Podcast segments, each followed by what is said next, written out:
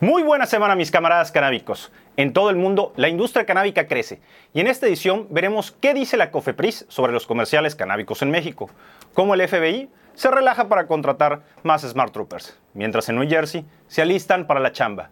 Y para finalizar, nuestro bellísimo THC salve el día contra las náuseas. Bienvenidos a su semanario canábico Dos Toques y a darle.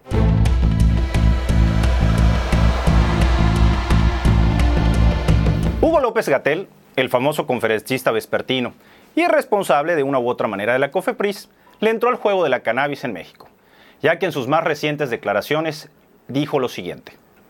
Tenemos que tener presente que hay que regular la publicidad relacionada con ello, el alcohol y posiblemente en sistemas regulados próximamente algunos de los productos estupefacientes, como por ejemplo la cannabis, comentó López Gatel. Añadió que las autoridades sanitarias deberán tener progresos importantes en la regulación de la publicidad, con apego al derecho a la información, a la transparencia y a la veracidad. El subsecretario dijo que estas medidas tendrán que permitir que las personas consumidoras tengan las mejores condiciones para ejercer el libre albedrío y no el inducido por procesos psicológicos manipulados. Sepa Dios qué quiso decir.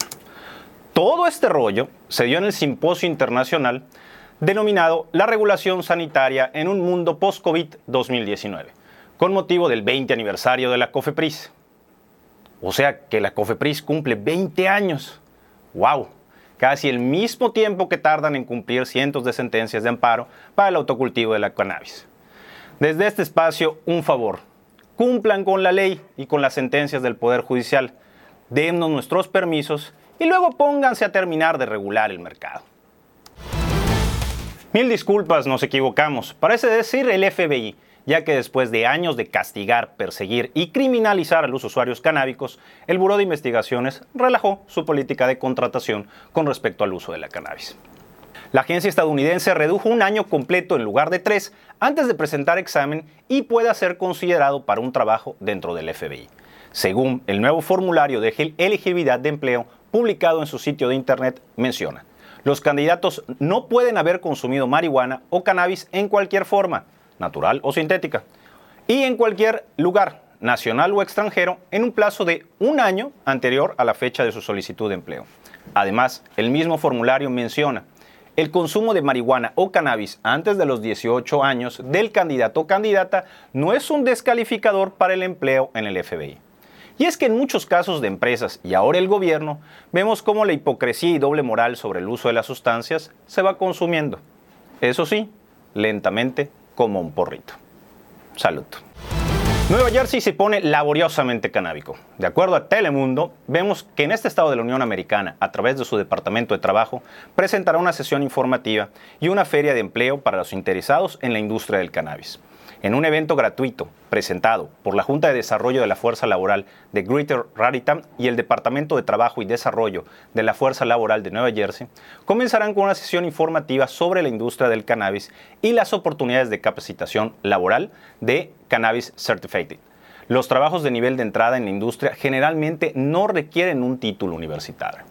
Verano, uno de los cultivadores minoristas más grandes de cannabis y con sede en Chicago, está trabajando para expandir sus operaciones en preparación para el mercado de New Jersey. Ahí está, la cannabis es una forma de vida y de trabajo también. El THC al rescate de nuevo, y es que las propiedades de la planta no nos dejan de sorprender, y conforme la ciencia avanza en su investigación, avanzan sus beneficios. En un estudio publicado hace unos meses por el Journal of Clinical Gastroenterology, Mm, se afirmó que los productos con mayor concentración de THC resultaron tener más eficacia para aliviar náuseas que los productos con alta concentración de CBD. El profesor Jacob Gill de la Universidad de Nuevo México y cofundador del mencionado estudio comentó para el sitio web de la universidad que lo más sorprendente de la investigación fueron los resultados en torno a que el CBD tuvo menor eficacia en el alivio de los síntomas y el THC mejoró el tratamiento de forma muy significativa de las personas que participaron en la investigación. De acuerdo al portal Nación Canábica, el estudio tuvo una duración de más de tres años y se recolectaron datos de 2.220 sesiones de autoadministración de cannabis de 886 personas que buscaban aliviar síntomas de náuseas. Los productos se relacionaban a la planta como sativa o híbrida dieron como resultado un alivio más rápido, alrededor de 5 minutos para comenzar a estar hasta el quequito, por el contrario de los productos etiquetados como indica, que trajeron menores resultados. Vamos cambiando términos. Cannabis medicinal, no, no, no, no, no solo es cannabidol, no solo es CBD, es toda la planta.